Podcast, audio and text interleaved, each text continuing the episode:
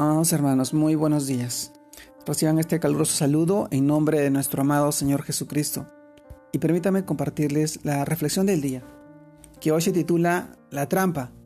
La trampa y quisiera que fuéramos al libro de Salmos, capítulo 38, verso 12, el cual nos dice de esta manera, los que buscan mi vida arman lazos. Salmos 38, 12. También el libro de Proverbios, capítulo 4, verso 11 cuando dice, por el camino de la sabiduría te has encaminado y por veredas derechas te he hecho andar. la trampa. Iván. Iván es un ser cristiano. Una persona cristiana que ha, llevado, que ha llegado a la, Siberia, a un campo de trabajo. Allí el invierno es especialmente duro, es duramente duro. La temperatura, la temperatura baja hasta 50 grados bajo cero. E Iván tenía que trabajar afuera pero la jefatura del campamento le ofreció otro trabajo, en una habitación con calefacción, pero con una condición. La condición era colaborar con ellos, dar, dar el detalle, el detalle de, esta, de, esta, de este, este trabajo consistía en que él iba a estar en un dormitorio con otros prisioneros.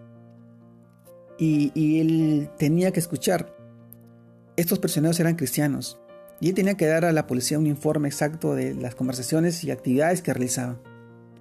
La propuesta era muy tentadora para Iván, pero ya no tendría que pensar en el frío, ni hacer trabajos forzados. Solamente y simplemente nos...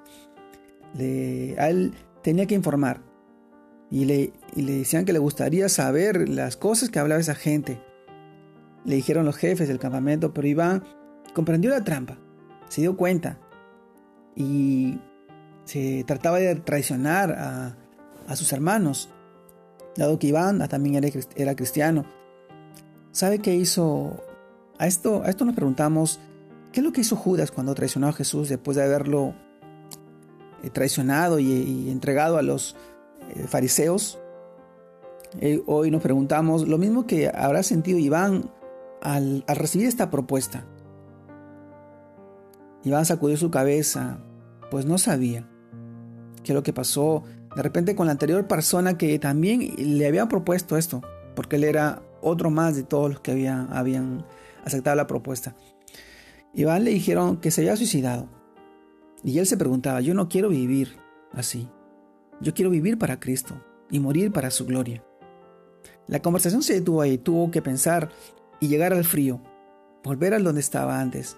Su corazón estaba cálido, porque debería porque él estaba, eh, se sentía eh, reconfortado por la declaración y porque él, él era un fiel creyente. Y ahora nosotros nos preguntamos, nosotros, ahora que somos cristianos y reconocemos, ¿estamos dispuestos a renunciar a las ventajas materiales para permanecer fieles al Señor?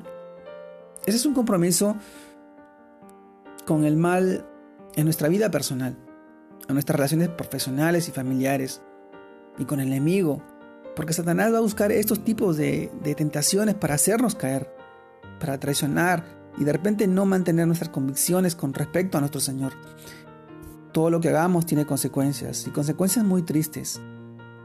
Pero la paz y el gozo acompañan a la felicidad de nuestro amado Señor. Y eso está en su palabra. Cueste lo que cueste.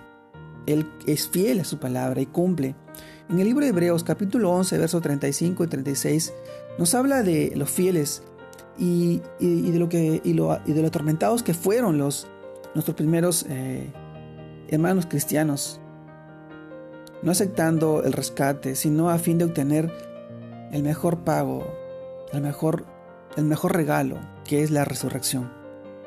La trampa, no caigamos en la trampa del enemigo, que lo que busca es hacernos daños y hacer daño a nuestros hermanos en Cristo.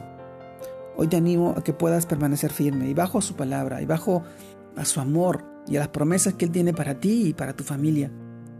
Honremos y glorifiquemos su santo y poderoso nombre, porque Él es fiel, fiel y verdadero con quienes somos fieles a Él.